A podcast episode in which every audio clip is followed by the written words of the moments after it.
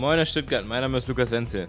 Moin aus Hamburg, mein Name ist Nico Hudav und herzlich willkommen zu Winning in Numbers, dem Podcast, in dem sich alles um Sport Analytics dreht. Und heute zur Episode Nummer 9, Fantasy Sport mit Machine Learning.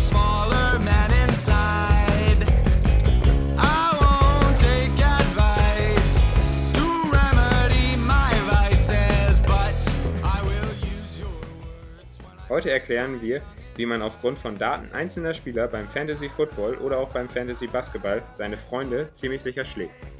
Viel Spaß!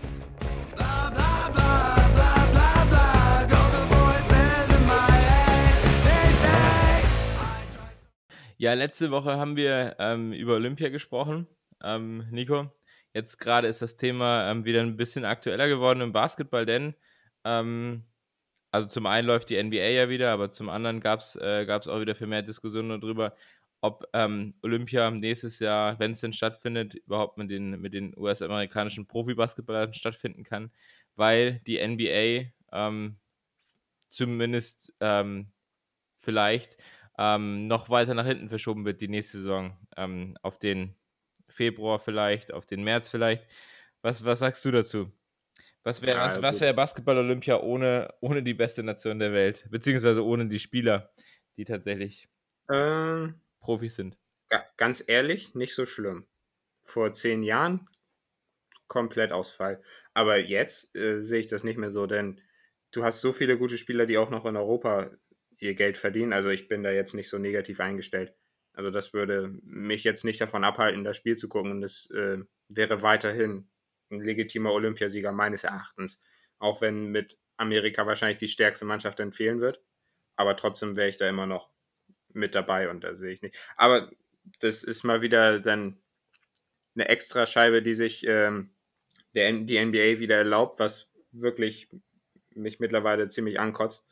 Ähm, denn es geht immer wieder so, in, auch in Sachen Ablösesummen zum Beispiel, Alba Berlin hat da mal viel drüber geredet, dass sie einfach ihre Spieler gefühlt immer abgeben müssen, wenn dann NBA, äh, NBA-Verein anklopft und die haben die ganze, haben ihre ganze Mühe da in die Ausbildung gesteckt und bekommen im Endeffekt nichts dafür.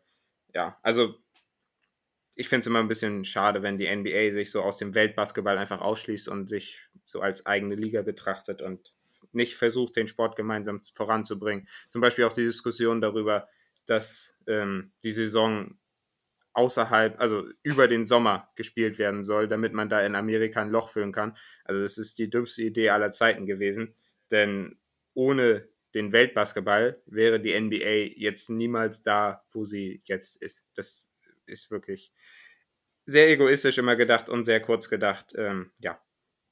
Ja, schade auch natürlich, dass also nicht, nicht nur die, die NBA natürlich dann fehlt, äh, Quatsch, die, die amerikanische Nationalmannschaft, sondern ja auch die vielen Europäer, die in der NBA spielen. Ähm, ja, unter anderem genau. auch die Deutschen, die ja in durchaus erfolgreichen ähm, Playoff-Teams spielen, wie jetzt zum Beispiel Maxi Kleber, Daniel Theiss oder vielleicht der nächstes Jahr auch Mo Wagner und Isaac Bonga. Ähm, aber das werden wir ja sehen. Das werden wir sehen. Ähm, aber das sind tatsächlich Spiele, die man auffangen kann. Also Dennis Schröder ist natürlich ein überragendes Talent, aber ähm, man merkt auch, dass im deutschen Basketball noch nie so wirklich ein System gefunden wurde, dass Dennis Schröder perfekt passt. Und deswegen, und ich meine, Maxi Kleber halte ich sehr viel von und der würde extrem fehlen, aber alle anderen, vor allem auf der Bigman-Position sind, ist Deutschland einfach so stark besetzt. Das heißt, da denke ich mal schon, dass man nicht unbedingt eine ähnlich gute Mannschaft haben würde, aber wirklich nicht so viel schlechter.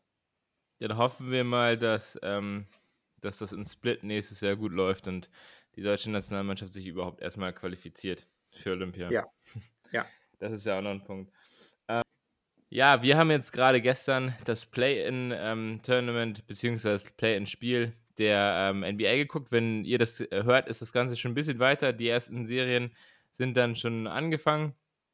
Ähm, Nico, hast du es geguckt gestern, das Play-in-Spiel Memphis gegen Portland? Nein, und ich bitte dich, nichts zu spoilern, denn ich werde es mir gleich wahrscheinlich noch auf der Fahrt angucken. Äh, ich wollte das wirklich gerne noch sehen, weil da bin ich sehr gespannt drauf. Wobei ich ähm, vermute, dass Portland gewonnen hat. Ich, aber wie gesagt, ich habe keine Ahnung, wie es ausgegangen ist. Einfach nichts sagen, bitte.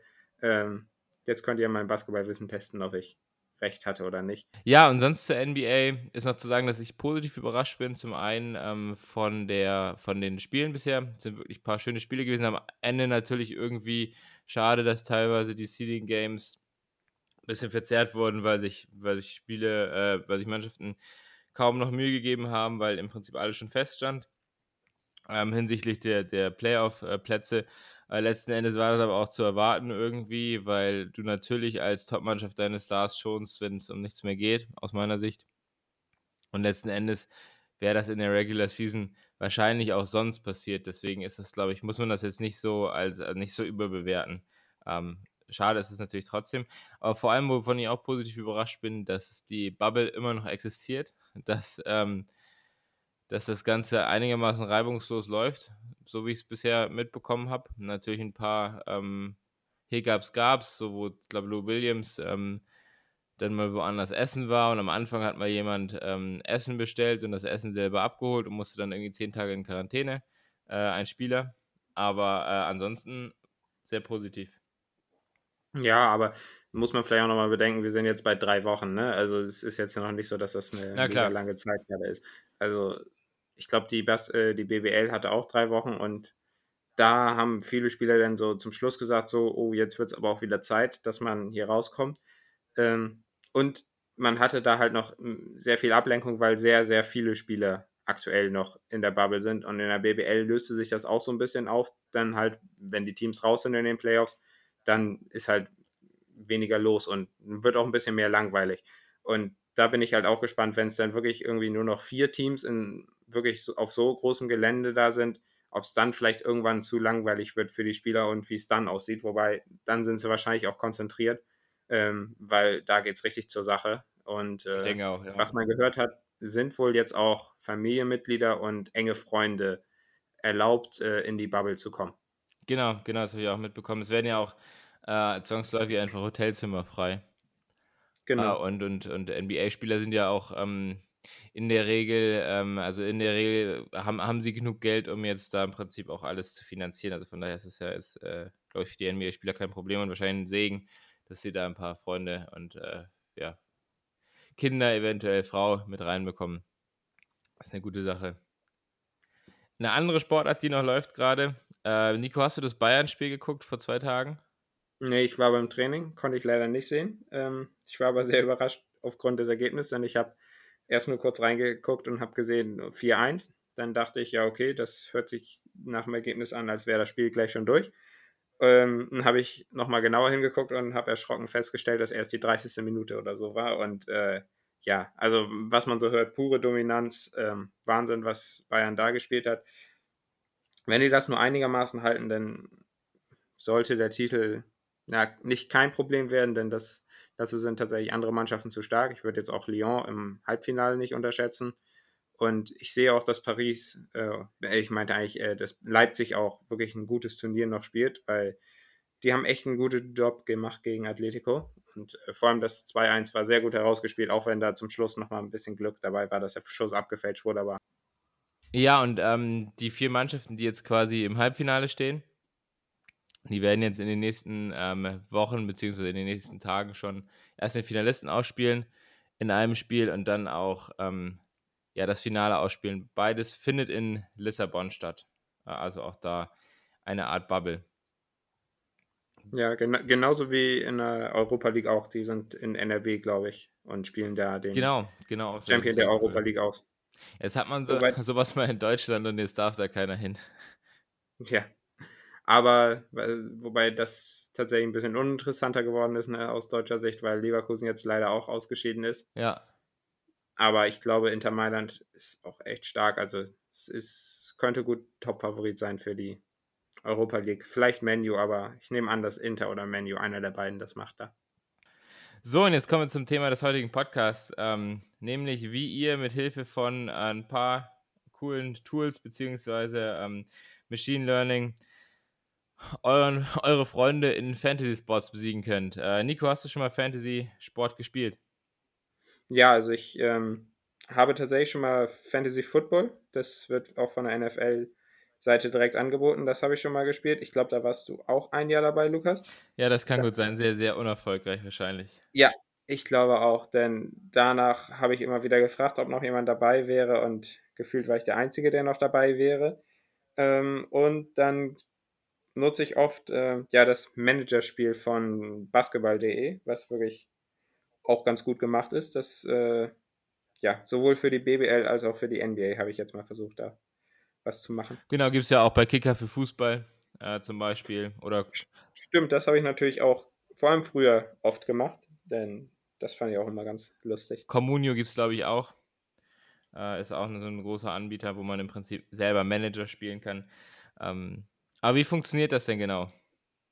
Ja, also ähm, erstmal musst du natürlich einen gewissen Pool von Spielern haben, also deine Mannschaft sozusagen zusammenzustellen.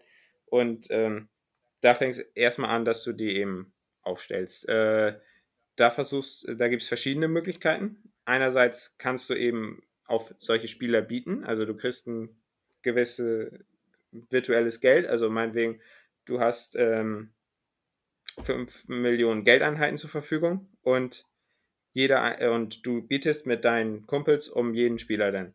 Und du sagst, okay, für den Spieler würde ich maximal so und so viel Gehalt bezahlen und für den so und so viel und halt so weiter. Und äh, aufgrund dessen musst du dann eben das Gehalt zahlen und äh, darfst halt nicht über diese 5 Millionen Geldeinheiten kommen. Oder was eine andere Möglichkeit ist, dass du ähm, aufgrund von eines Drafts deine Spieler bekommst. Und zwar läuft das dann so ab, dass äh, es wird eine zu, äh, zufällige Reihenfolge ausgelost und äh, dann darfst du den Spieler einfach aussuchen. Also es kostet ähm, sozusagen kein Gehalt. Ähm, ja, und du musst auf keine, unter keiner, ähm, unter keiner Grenze bleiben. Das ist auch ganz interessant. Das äh, habe ich jetzt beim Fantasy Football immer genutzt. Das äh, geht halt schneller los, musste ich wahrscheinlich gar nicht so, ja, musste ich nicht so mehr vorbereiten, weil da sagst du ja einfach, okay, den Spieler und kannst du ein bisschen intuitiver handeln, glaube ich. Ähm, was auch noch ganz lustig ist, du kannst bei manchen Ligen sozusagen eine Keeper League machen. Also du behältst irgendwie ein, zwei, drei, vier Spieler oder so immer fürs nächste Jahr. Dann musst du da eben aufgrund dessen urteilen, welche äh, Spieler du für, äh, dafür hältst, dass die sich weiter gut entwickeln. Zum Beispiel, wenn man keine Ahnung, vor fünf Jahren Jannis genommen hat äh, beim Fantasy Basketball. Janis Antetokounmpo, MVP. Genau. Kannst du da einfach immer sagen, äh, damals war er noch nicht so gut wie jetzt, ähm, kann man den einfach behalten und das heißt, im nächsten Jahr hat kein anderer die Chance, ähm, den Spieler zu bekommen. Und wahrscheinlich hast du ihn damals sehr günstig bekommen. Okay, und, äh, und wenn jetzt, ähm, also das passiert ja alles so vor der, ähm, vor dem Start der normalen Saison quasi, dass man sich genau. den Kader zusammenstellt. Wie ist denn das letzten Endes ähm, quasi mit den Punkten? Weil, also wenn man die Mannschaft zusammen hat, schön und gut, aber wie bekommt man Punkte und woran wird das gemessen? Ja, also es wird eben aufgrund der realen Statistiken aus dem Spiel denn eben, beziehungsweise aus der Woche eben gemessen, wie viele Punkte du kriegst. Ähm, da gibt es dann verschiedene Sachen, die verschieden viele Punkte wert sind. Also das berechnet dann die Website, die das eben anbietet für dich. Meinetwegen ähm, Touchdowns gefangen beim Football bringen, bringen sechs Punkte, also auch wie im realen Leben tatsächlich. Äh, geworfen bringen vier Punkte und ähm, kannst du dir dann auch noch für jeden Yard, den du erlaufen bist, kannst du Punkte, äh, gibt Punkte. Beim Fantasy Basketball wahrscheinlich ähnlich. Ähm, für Punkte kriegst du Punkte, für Assists gibt es Punkte und so weiter. Und ähm, da versuchst du eben deine Punkte zu maximieren und du spielst jede Woche gegen einen anderen. Und ähm, dann kriegst du auch sozusagen ähm, wie im richtigen Sport einfach ein Rekord, also so viele Spiele hast du gewonnen, so viel hast du verloren und dann eben wer am Ende auf Platz 1 ist, hat das Ganze gewonnen. Und ja, so geht das im Grunde genommen. Was noch interessant ist, du hast äh, mehr Spiele ausgewählt, als du aufstellen kannst. Das heißt, du darfst, ähm, du musst dich immer entscheiden für jede Woche, welchen Spieler du aufstellst, was natürlich auch noch sehr interessant ist, das Ganze auszuwählen. Absolut, ich muss auch sagen, ähm, was ich so, also ich bin jetzt auch kein, kein äh, Fantasy-Sport-Veteran, aber was ich so spannend finde, ist einfach der Realitätsbezug, weil es im Prinzip einfach ähm, wie ein Managerspiel ist, ähm, nur dass du tatsächlich einfach ähm, immer aufgrund der tatsächlichen Spiele bewertet wirst. Das finde ich sehr, sehr spannend. Genau, aber letzten Endes ist die Frage, ähm, ja, was hat das überhaupt mit Machine Learning zu tun, beziehungsweise wie könnt ihr euch dahingehend verbessern? Wir können ja nochmal so ein bisschen ähm, zusammenfassen. Also das Ziel ist im Prinzip, wir nehmen jetzt mal diesen, ähm, diesen Basketball-Case, wo im Prinzip man einen Spieler kaufen muss äh, und den ein bestimmtes Gehalt zahlen muss. Ähm, wo ist im Prinzip da, äh, beziehungsweise was ist das Ziel und was sind an einschränkende Faktoren? Ich meine, das Ziel ist ja ganz klar, das hat Nico gerade auch eben schon gesagt, dass ihr möglichst viele Punkte machen wollt. Das heißt, ihr müsst die besten Spieler auswählen, die ähm, quasi die meisten Punkte machen. Wäre jetzt relativ einfach, nimmt man einfach Janis, also den MVP gerade, nimmt man James Harden, nimmt man LeBron James, nimmt man, was weiß ich, Joel Embiid und Kawhi Leonard, dann hat man eine tolle Mannschaft zusammen, macht viel, viel, viele Punkte. Allerdings ist da ähm, genau der, der Knackpunkt noch einmal, dass eben ein Constraint, eine Einschränkung ist, dass äh, die Spieler eben die maximale Gehaltsobergrenze nicht, ähm, nicht überschreiten dürfen. Was heißt das für uns? Das heißt im Prinzip, also was relativ einfach ist, sind äh, gute Spieler zu finden, die natürlich aber auch ein hohes Gehalt kosten. Also zum Beispiel relativ ähm, klar, oder man kann erwarten, dass, dass Janis Antetokounmpo oder, oder LeBron, bei LeBron James, der wird auch langsam alt, aber dass die nächstes Jahr auch noch eine gute Saison spielen. Was schwieriger ist, Spieler zu finden, die sehr, sehr gut sind und sehr, sehr viele Fantasy-Punkte bringen, allerdings nicht so viel Gehalt einnehmen. Und äh, genau diese müssen gefunden werden, beziehungsweise ein Mix muss gefunden werden. Genau, und wie, wie, wie können wir das jetzt ähm, mit, äh, mit Machine Learning beziehungsweise mit Python und, und anderen Tools äh, generieren und ähm, da irgendwie ein bisschen besser werden? Was brauchen wir? Äh, ganz am Anfang natürlich, wenn wir was mit Machine Learning machen wollen, wenn wir Datenanalysen äh, machen wollen, brauchen wir Daten. Äh, in unserem Fall bräuchten wir einmal ähm, wie gut Spieler gespielt haben. Das heißt, so ein paar ähm, Parameter wie jetzt äh, Assists pro Spiel ähm, oder äh, zum Beispiel Punkte pro Spiel, ähm, immer für ein gesondertes Spiel. Und dann auf der anderen Seite, wie viele, ähm, wie viele Punkte sie äh, genau, wie viele Punkte sie gemacht haben. Nicht die normalen Punkte, sondern die Fantasy-Punkte. Das heißt, wie viel wert sie waren. Und dann lässt sich ein, ein Effizienzfaktor berechnen, wie gut ein Spieler tatsächlich äh, war, äh, indem man das Ganze einfach in Verhältnis zu seinem Gehalt setzt, ähm, das er gekostet hat. Weil das ist natürlich ganz logisch. Wir müssen natürlich jetzt erstmal, ähm, erstmal schauen, ähm, wenn ein Spieler gut war, dann muss er natürlich auch weniger kosten, damit er mehr wert ist als, als äh, andere Spieler in dem Umfeld. Das ist dieses, dieses Janis äh. Genau, und das ist im Prinzip äh, erstmal der Punkt 1. Äh, auf, also auf Punkt 2 natürlich brauchen wir irgendwie eine, eine, eine, Programmiersprache bzw. ein Tool, mit der wir das Ganze umsetzen. Ähm, wir machen das zum Beispiel häufig mit Python. Ähm, bisschen Statistik und Machine Learning Knowledge und äh, dann, das ist äh, besonders in Python sehr, sehr gut, einfach vorgefertigte Libraries, äh, die uns dabei unterstützen, das Ganze umzusetzen. Libraries sind im Prinzip Softwarepakete, die ähm, irgendjemand äh, netterweise geschrieben hat, ähm, die wir ähm, einfach über Python ansteuern können und im Prinzip ähm, deren Funktionen nutzen können. Äh, das sind ja zum Beispiel äh, Machine Learning Pakete ähm, oder Deep Learning Pakete wie TensorFlow beispielsweise, wo wir unsere eigenen Netze trainieren können, aber auch zum Beispiel äh, Scikit-Learn, das uns einfach dabei hilft, äh, unsere Daten vorzubereiten oder ähm, ja zum Beispiel eine lineare Regression äh, mit äh, relativ wenig Aufwand und ein, zwei Zeilen Code zu schreiben. Also prinzipiell eigentlich relativ wenig, das wir brauchen. Und ähm, wenn man jetzt mal ähm, davon ausgeht, dass die äh, Punkt 2 bis 4 vorhanden sind, bei den Daten ist es auch so, dass, äh, dass die gerade im äh, Umfeld äh, ja, Basketball sehr gut vorhanden sind. Ähm, wir haben ja einmal ganz viele Daten, die wir von Basketball Reference ähm, nehmen können hinsichtlich der Spielerperformance. Ähm, das heißt, äh, wie ich eben schon gesagt habe, Assists, Punkte etc. Dann haben wir von verschiedenen ähm, ja, Wettanbietern, nicht Wettanbietern, aber Fantasy-Football-Anbietern ähm, die Salaries, also die, ähm, die Gehälter, die die jeweiligen Spieler kosten. Und ähm, natürlich haben wir zum Schluss auch noch die Punkte, die sie bei, den, bei diesen Spielen in der Vergangenheit gemacht haben, also die Fantasy-Football-Punkte. Okay, Ähm, da einmal kurz eingehakt, denn Lukas, das machst du dann wahrscheinlich so: Du lädst dir die Daten runter und analysierst die dann selber und sagst dir äh, du guckst dir die Formel an und programmierst dann eben, dass er dir äh, dass der Computer dir dann sozusagen noch 'ne Spalte gibt, wie viel Punkte er tatsächlich gemacht hat in der letzten Saison. Genau, richtig. Und das ist tatsächlich, ähm, wahrscheinlich Nico, du wirst es wissen, der der aufwendigste Teil an der ganzen Geschichte, ähm, nämlich die Datenvorbearbeitung.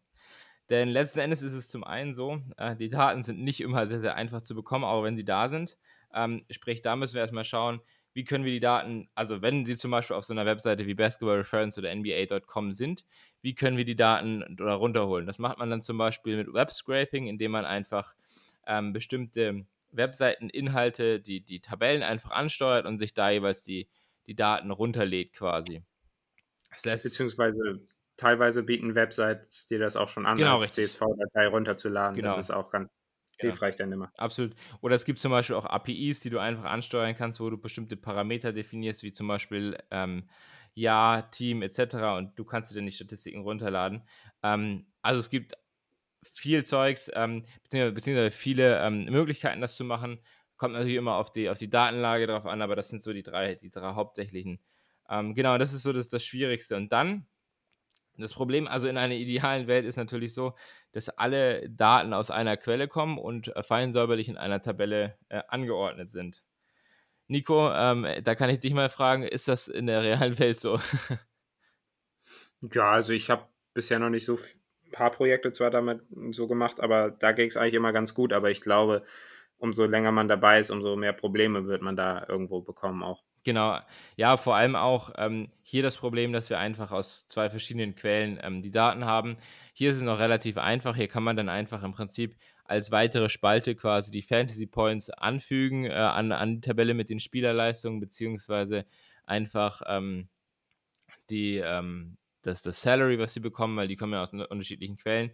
Aber auch das ist in Python relativ einfach, ähm, weil man eben bestimmte, ähm, ja, Libraries und und Datenformate wie zum Beispiel Pandas verwendet, ähm, dann ist das alles alles gut möglich und auch gut dokumentiert im Internet. Also, soll jetzt nicht heißen, dass das alles super einfach ist, ähm, aber es ist machbar und, ähm, man kann sich da auf jeden Fall rantrauen. Was zum Beispiel auch noch 'n 'n lustiger Part ist, wenn du zum Beispiel jetzt, ähm das habe ich auch aus dem Paper, der von demjenigen, der's hier der der das gemacht hat. Ähm, was du natürlich auch machen musst, wenn du, ähm, Spielernamen zum Beispiel du wenn wenn du 2 Tabellen zusammenführst und, äh, den Spielernamen als, ähm, ja, gemeinsamen Nenner nimmst quasi, äh, und teilweise die Spielernamen unterschiedlich geschrieben sind, zum Beispiel JJ Redick, äh, J.J. oder einfach nur JJ. Ähm, und hier wird beschrieben in seinem Paper quasi, dass das eins der aufwendigsten Sachen war überhaupt, durch die ganzen Spielernamen durchzugehen und die zu vereinheitlichen. Ähm, ein anderes Beispiel ist da zum Beispiel DJ Augustin, ähm, oder zum Beispiel Guillermo Hernan Gomez, der teilweise bei 'ner bei seinem, äh, Spitznamen Willi oder Guillermo, Genau, genau. richtig, bei seinem Spitznamen genannt. Und das finde ich auch das sind so Sachen, wo man sich denkt: „Ah, das ist ja total banal und das das das das kann ja eigentlich gar nicht lange dauern.“ Aber letzten Endes, ähm, so von von unserem Gefühl oder von meinem Gefühl bisher, äh, ist das eigentlich immer so das auf Aufwendigste eigentlich. Ähm, genau. Oder vielleicht auch noch, äh, der Vorname wird nicht ausgeschrieben, sondern meinetwegen nur M. oder so.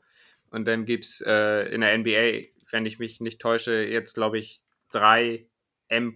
Morris. Also, das wäre Genau, natürlich auch richtig. noch Ja, genau, genau, so solche. Geschichten. Aber bei dem, äh, unterschiedlich schreiben, da wär's doch bestimmt sogar möglich, da einfach 'n 'ne schnell 'ne Funktion zu definieren, der dir der alle Sonderzeichen rausnimmt und, ähm, alles klein schreibt. Das da könnte man schon zumindest J.J. äh, Redick Das stimmt. JJ Redick lösen.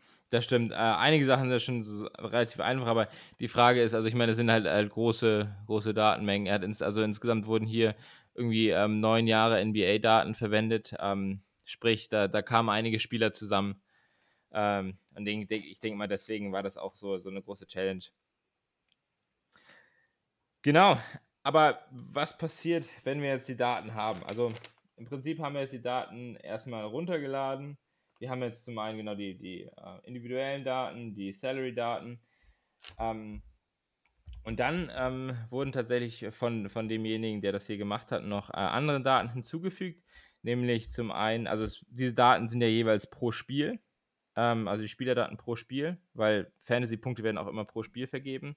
Ähm, hat zum Beispiel noch hinzugefügt, ob das ein äh, Heimspiel war der jeweiligen Mannschaft ähm, oder des jeweiligen Spielers, ähm, ob der jeweilige Spieler ein Starter war, ähm, ob andere Stars verletzt waren und so weiter. Also er hat im Prinzip noch weitere ähm, Features oder Parameter nochmal. So, und äh, was passiert dann? Also im Prinzip ähm, haben wir ja das, das Ziel definiert. Wir wollen wirklich äh, ein gutes Team definieren, das viele Punkte macht. Ähm, in diesem Paper wurde äh, ein, ein Ansatz gewählt, dass im Prinzip ähm, Spieler gewählt werden sollen, die äh, zum einen eine ähm, eine hohe Anzahl an Punkten generieren, immer pro, also an, an Fantasy-Punkten, immer pro 10 Spiele ähm, und aber auch eine sehr, sehr geringe Standard Deviation, also Standardabweichung haben, ähm, um eben das Risiko zu definieren. Das heißt, die, die, die Punkte sollen, äh, sollen im Prinzip wenig Ausreißer haben und sollen in einem kleinen, in einem kleinen Feld sein äh, um eben genau das Risiko zu äh, minimieren. Da zum Beispiel äh, zu nennen einmal äh, LeBron James. Der hat eine, äh, eine durchschnittliche Punktanzahl gehabt ähm, in den Jahren, in, für die das berechnet wurde, von 58 Punkten mit einer Standardabweichung von 7,5, also sehr gering und war damit auch der beste Spieler. Genau. Magst du nochmal genau begründen, warum äh, die Standardabweichung war? Ich meine, wenn du zwar ähm, relativ so ähm, durchschnittlichen Schnitt hast, sage ich mal. Aber wenn du da einfach äh, einfach eine große Standardabweichung hast, dann kannst du ja aber auch erwarten, dass. Genau, ja, auf jeden Fall. Also im Prinzip ist es so, dass du ähm, dein Risiko dadurch minimieren willst, weil ich, wenn du, wenn du eben Ausreißer nach oben hast, wenn du eine hohe Standardabweichung hast, hast du eben dann auch äh, die Ausreißer nach unten bei vielen Spielern und du möchtest im Prinzip dich nicht auf das, äh, auf das Glück verlassen. Das heißt, du möchtest nicht darauf hoffen, dass deine Spieler mal ab und zu äh, gut performen oder mal schlecht performen, sondern möchtest äh, im Prinzip einfach solide äh, Spieler, die durchgehend gut performen und ähm, beziehungsweise einigermaßen gut performen. Das heißt, Sicherheit ist äh, wichtig beim Fantasy-Sport. Genau.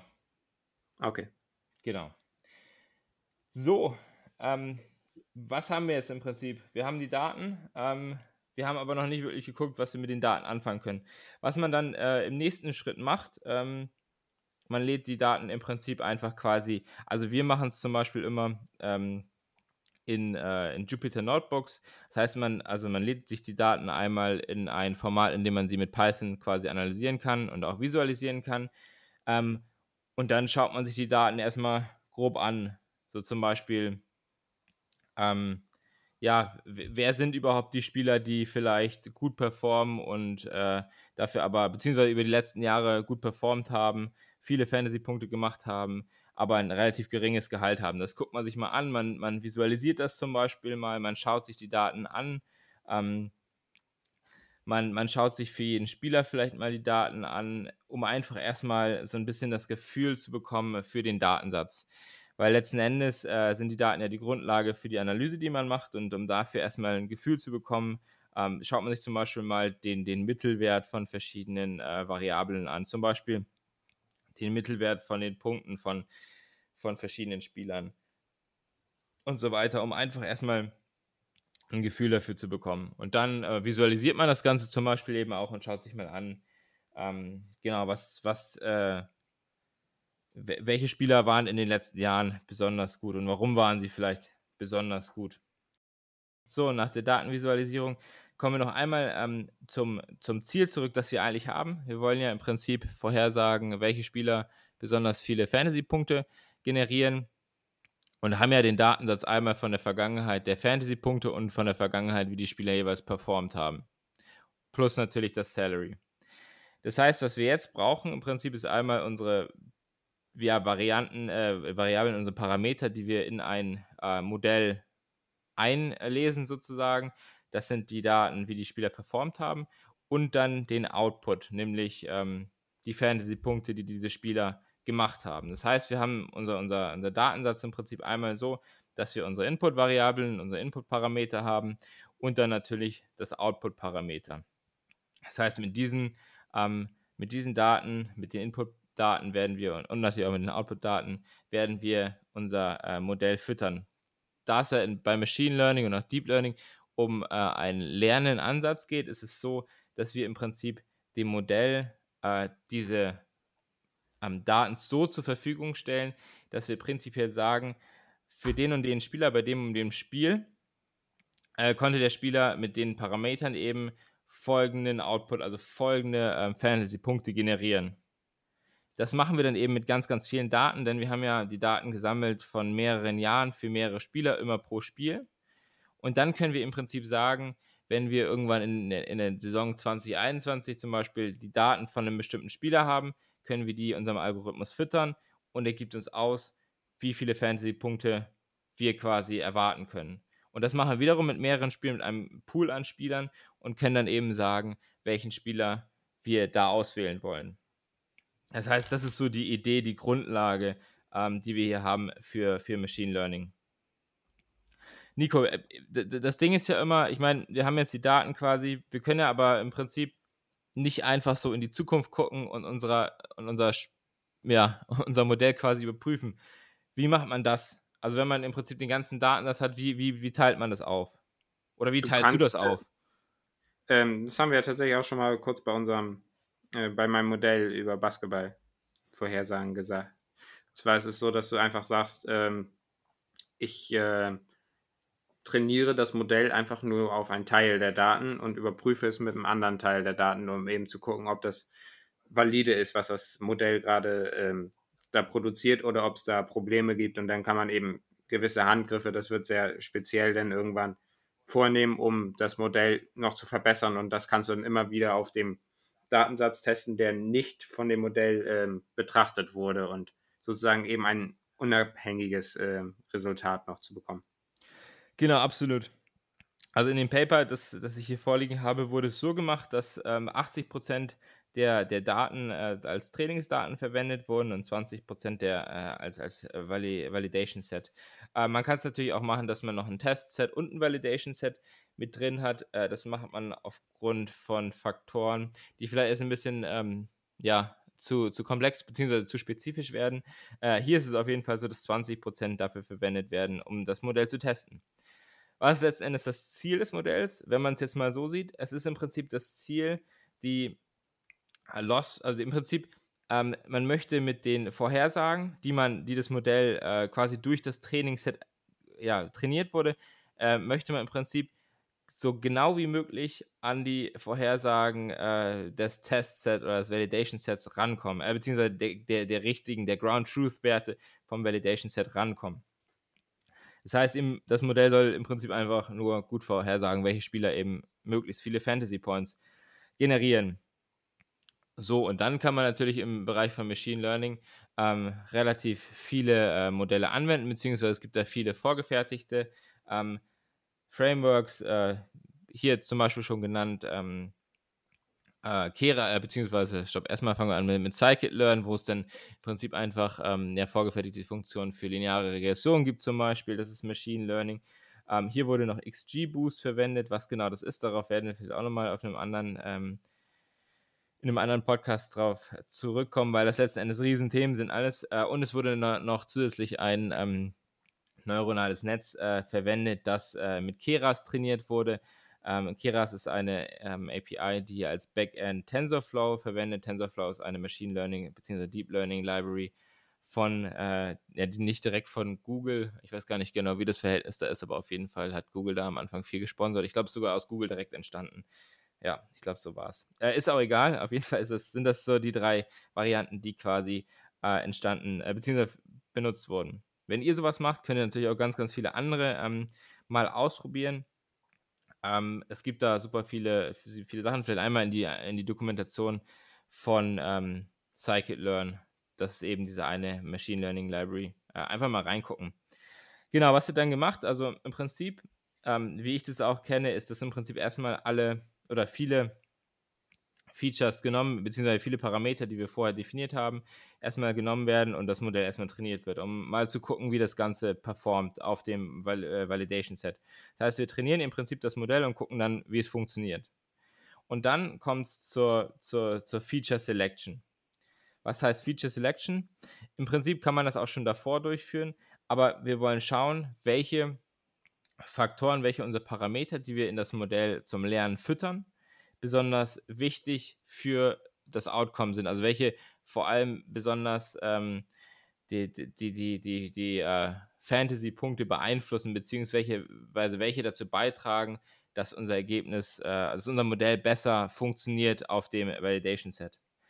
Und das kann man zum Beispiel machen, dass man erstmal halt schaut, ähm, was sind so Common Sense Sachen? Also zum Beispiel, wir haben jetzt als, als äh, Feature oder als, als Input-Parameter am Anfang gehabt, 3 Punkt äh, Percentage und äh, 3 Punkt äh, Attempts, also wie viele Dreier genommen wurden.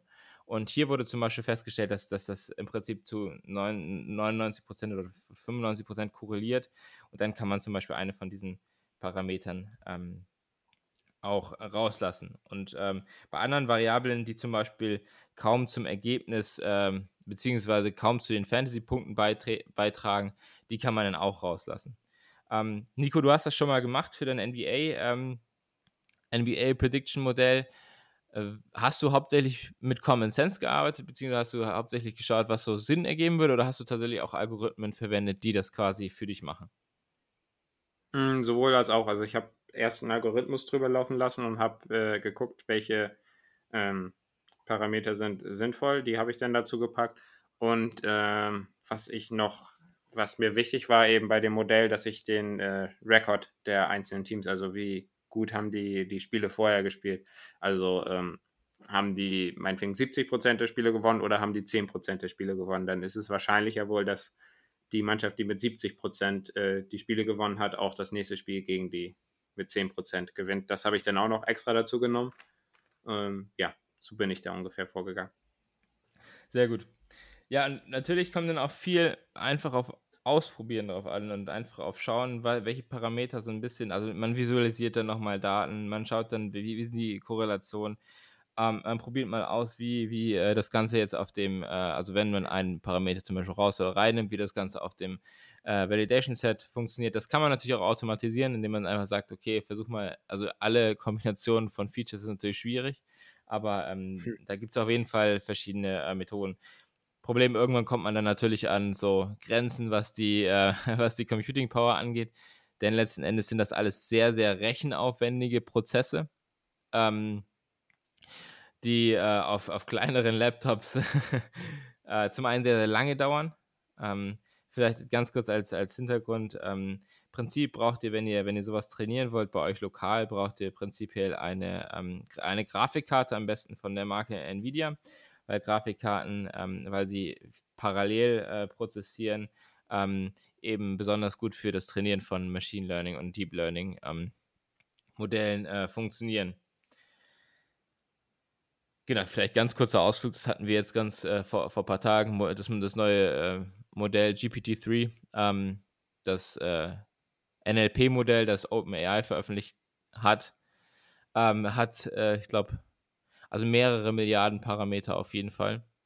Ähm, und dementsprechend hätte das auf einer Hochleistungsgrafikkarte äh, oder Grafik-Unit ähm, auch mehrere Millionen US-Dollar gekostet, das zu trainieren. Also nur mal so als, klein, also als kleinen Ausflug. Wir werden sicherlich auch darüber nochmal sprechen, aber auf jeden Fall, äh, genau, ist das nämlich auch ein Grund, warum man Feature Selection betreibt, damit man eben einfach ähm, ein Modell schneller und effizienter trainieren kann.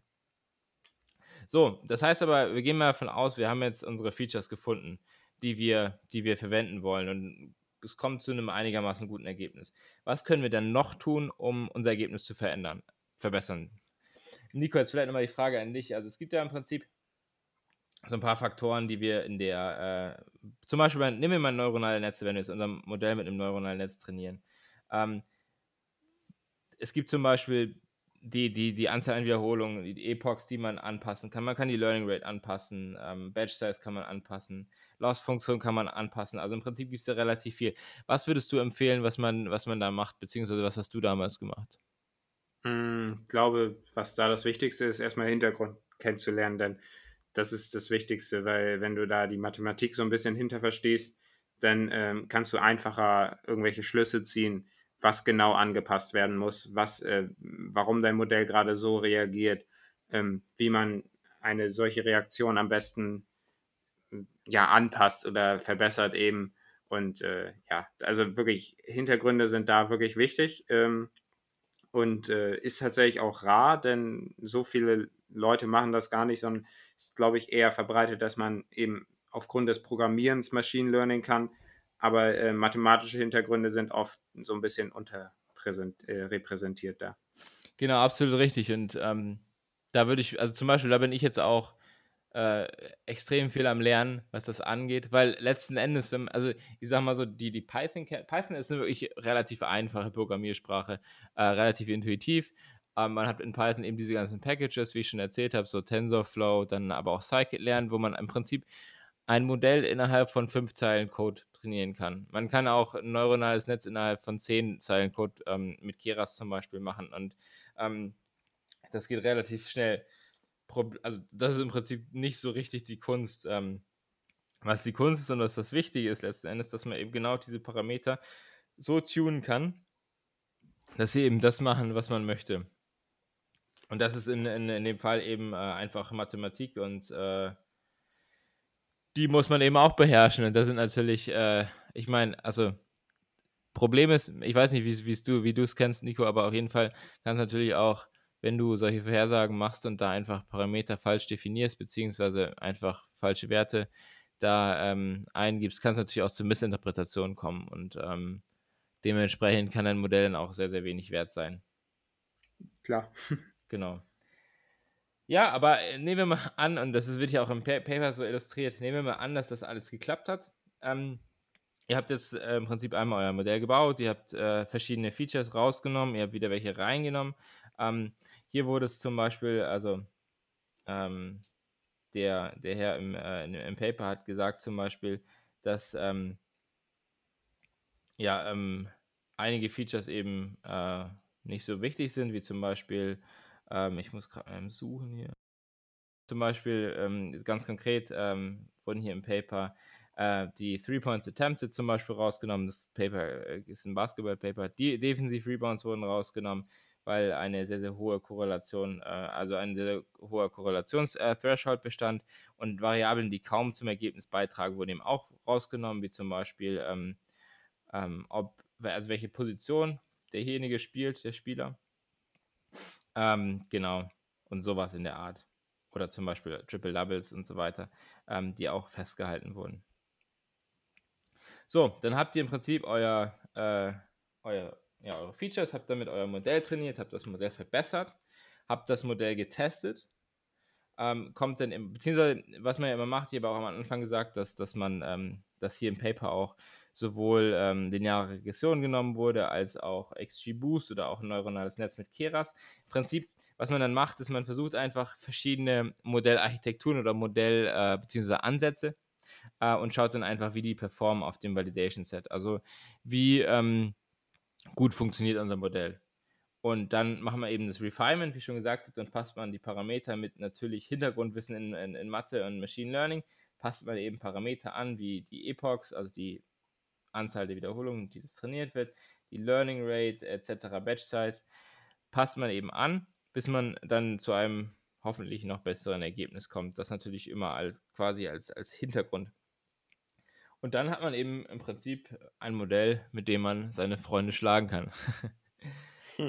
also eigentlich gar nicht so schwierig. Ähm, was wird dann gemacht? Dann könnt ihr natürlich einfach quasi vergangen, also wenn ihr jetzt in der nächsten Saison seid, könnt ihr wieder die neuen Vergangenheitsdaten nehmen und könnt halt quasi für Spiele vorhersagen, ähm, wie gut Spieler performen werden. Es gibt zum Beispiel auch ähm, Spiele, soweit ich, also Manager-Spiele, soweit ich weiß, vor jedem, wo vor jedem Spiel ähm, das Salary neu vergeben werden muss, also wo quasi vor jedem Spiel ähm, die Spieler neu ausgewählt werden müssen. Da ist es natürlich besonders sinnvoll, wenn man so ein Modell hat, weil da kann man quasi immer wieder die, die Daten von letzter Woche nehmen und kann quasi das Ganze wieder in das Modell mit einfließen, beziehungsweise in seine Input-Daten mit einfließen lassen und dann genau vorhersagen, ähm, wer im Prinzip äh, wahrscheinlich am besten performen wird. Wobei da noch einmal kurz wahrscheinlich ein Einwand. Äh, du willst wahrscheinlich nicht nur die Daten von letzter Woche, sondern die Daten Nein, von nein. letzter Woche addierst du dann Genau, eben zu richtig. den vorherigen Daten dazu. Genau, richtig. Und immer Ja. natürlich, genau, und immer natürlich die Daten, die man hat, äh, plus eben eben das, äh, das Salary, das der, dass diese, dieser Spieler in der, in, oder in der Woche hat, jeweils, also wenn es halt pro Woche festgelegt wird in der Woche und sonst halt generell. Und äh, dann kann man eben se seinen Wert berechnen quasi. Ähm, weil letzten Endes, wie gesagt, es kommt nicht darauf an, die Spieler zu finden, die die höchsten Punkte machen, sondern die im Verhältnis zu ihrem Gehalt die beste Punktzahl äh, erwirtschaften quasi. Genau, und wenn ihr das macht, dann könnt ihr im Prinzip einfach diesen Algorithmus über einen Pool von Spielern drüber laufen lassen, beziehungsweise ihr füttert dem Algorithmus den, ähm, den Spielerpool, den ihr theoretisch auswählen könnt, mit Gehältern jeweils, und bekommt dann eine ja, Starting Five quasi ähm, vorhergesagt, die ihr, die ihr quasi spielen lassen könnt. So, und hier im, Paper werden jetzt, das ist vielleicht ein bisschen schwierig, weil das Ganze schon ein bisschen zurückliegt, ähm, die optimalen Lineups äh, festgelegt und die Predictions. Und die sind tatsächlich relativ nah beieinander. Äh, ich weiß gar nicht, ob ich dich das jetzt irgendwie raten lassen will, Nico, weil ähm, das ist, glaube ich, ziemlich schwierig, weil ich glaube, für den 10. März 2018 hast du jetzt nicht mehr so im Kopf, wer da, wer da jetzt, ähm, wer da jetzt gut performen wird, beziehungsweise wer da gut performt hat. Klar, habe ich immer im Kopf. Nein, Spaß natürlich nicht. Also, also als Point Guard wird hier aufgeführt Russell Westbrook. Ähm, als ähm, Shooting Guard Austin Rivers. Interessant. Dann Brooks als Small Forward, Harrison Barnes Power Forward und als Center Dwight Powell.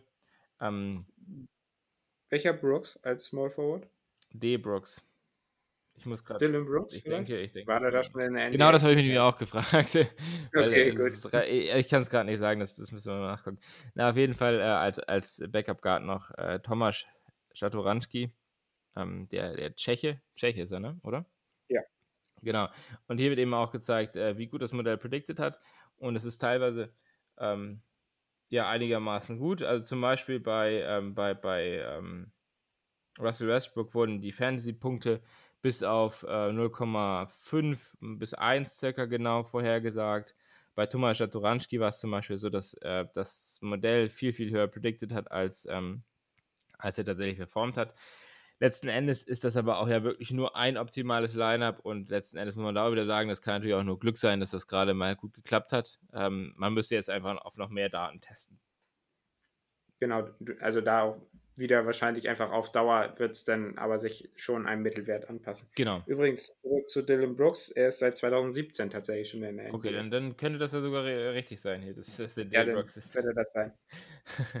okay, genau. Also im Prinzip haben wir jetzt ja mal so ein bisschen, ohne jetzt konkrete Zahlen zu nennen, eine, eine Outline gemacht, wie man jetzt ähm, im Prinzip beim Fantasy Football quasi Daten analysieren kann und Machine Learning und Deep Learning ähm, quasi sein perfektes, ähm, perfektes Lineup bestimmt. Jetzt natürlich auch so, dass ähm, das Ganze natürlich nicht so einfach ist, weil natürlich ist es auch so, dass diese, ähm, also dass es da natürlich auch um Geld geht, das sind nicht immer einfach nur, nur äh, Spaß aus, aus der Freude, äh, aus Spaß an der Freude liegen, da geht es teilweise auch um Geld und ähm, natürlich ist das jetzt kein Problem, was so super einfach gelöst ist. Also es ist nicht so, dass das, dass ihr jetzt schnell mal eben was hinschreibt, ein bisschen in Python codet und das dann direkt ähm, zu 100% super funktioniert. Ähm, was man hier natürlich noch verbessern könnte, man könnte noch mehr Daten nehmen, man könnte die Daten austauschen, ähm, man könnte im Prinzip halt, also hier wurden jetzt in dem Paper drei verschiedene äh, Algorithmen äh, oder ja, Algorithmenarten verwendet. Äh, man könnte natürlich noch ganz, ganz viele andere ausprobieren. Ähm, also von daher, ähm, da gibt es noch ganz, ganz viel, was da im Prinzip ähm, verändert werden kann. Ähm, von daher gibt es da noch super viel, was man im Prinzip, also was ihr verbessern könnt. Ähm, aber das ist so im Prinzip mal die Grundlage, die man, die man hat, äh, um, um, um da zu starten quasi. Und um da Vielleicht da noch eingeworfen. Ja, gerne. Vielleicht noch da eingeworfen, denn ähm, viele Seiten, die das eben anbieten, die eben ihre, denn eben auch die Gehälter berechnen, die nutzen ja ähnliche Modelle. Also genau. da ist tatsächlich dann auch immer ein bisschen schwierig da, weil, wie gesagt, sie versuchen ähnliche Modelle zu haben, um eben auch die Gehälter relativ gerecht ähm, zu haben. Genau. So wie ich es bei DraftKings mitbekommen habe, ist es nämlich genauso. Es wird halb automatisiert gemacht. Ähm, die Gehälter werden bis zu einem bestimmten Level automatisiert vergeben, eben basierend auf den genauen Stats, die ihr auch habt. Äh, und äh, ja, teilweise werden sie noch manuell vergeben, wenn eben bestimmte, ähm, ja, also bestimmte Entwicklungen äh, irgendwie über die Saison passieren oder, oder sowas in der Art. Genau. Also letzten Endes ist es schon schwierig. Und es ist genauso, genauso wie, wie Nico bei seinem NBA-Modell im Prinzip schon gesagt hat. Also letzten Endes, ähm, wenn es ein einfaches Problem wäre, wenn es gelöst wäre, dann wird keiner mehr Fantasy-Football spielen, weil es dann langweilig wäre, dann wird keiner mehr Sport machen. Weil natürlich hast du im Sport auch immer ähm, die Faktoren drin, die vielleicht nicht so 100% äh, immer in Daten offengelegt werden, zumindest noch nicht. Wie zum Beispiel, wie entwickelt sich ein Spieler, ähm, wie, äh, was ich zum Beispiel ein spannender Faktor ist, dem, der vielleicht in Zahlen nicht unbedingt so gut ausrechnen, äh, ausdrücken kann, so die, die, der, der Mamba-Mentality-Faktor. Nico weiß, was ich meine. Im Prinzip, dass man einfach bereit ist, halt, halt besser zu werden und sehr hart zu arbeiten. Das kann man halt vor allem am Anfang äh, der Karriere bei vielen äh, Sportlern noch nicht so richtig äh, rauslesen, zumindest wenn man nicht direkt da ist. Ne? Und das sind halt so Faktoren, die halt eine Rolle spielen, die man noch nicht so gut äh, vorhersagen kann und äh, weswegen das Ganze auch nicht immer so einfach ist. Genau. Das denke ich auch. Und ich finde das auch ein gutes Schlusswort, oder? Hast du. Absolut, absolut, absolut. Also wir, wir hoffen, äh, wir, wir konnten euch so ein bisschen motivieren, da mal vielleicht ein bisschen reinzugucken. Weil, äh, also ich habe die letzten zwei Tage mich damit beschäftigt. Ähm, es macht unglaublich viel Spaß. Ähm, weil es halt irgendwie einfach, weil, weil, man tatsächlich gute Ergebnisse erzielen kann damit und äh, gut in dieses Thema reinkommt.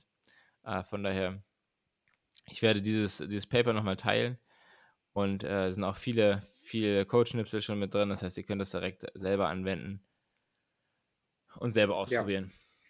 Ja. Genau, Nico. Ja, also wie gesagt, ich habe nichts mehr, du auch nicht. Also Sehr schön. Äh, bleibt mir zu sagen, bleibt am Ball und achtet auf die Zahlen. Haut rein. Ciao. Bis zum nächsten Ciao. Mal. Ciao. Bis zum nächsten Mal.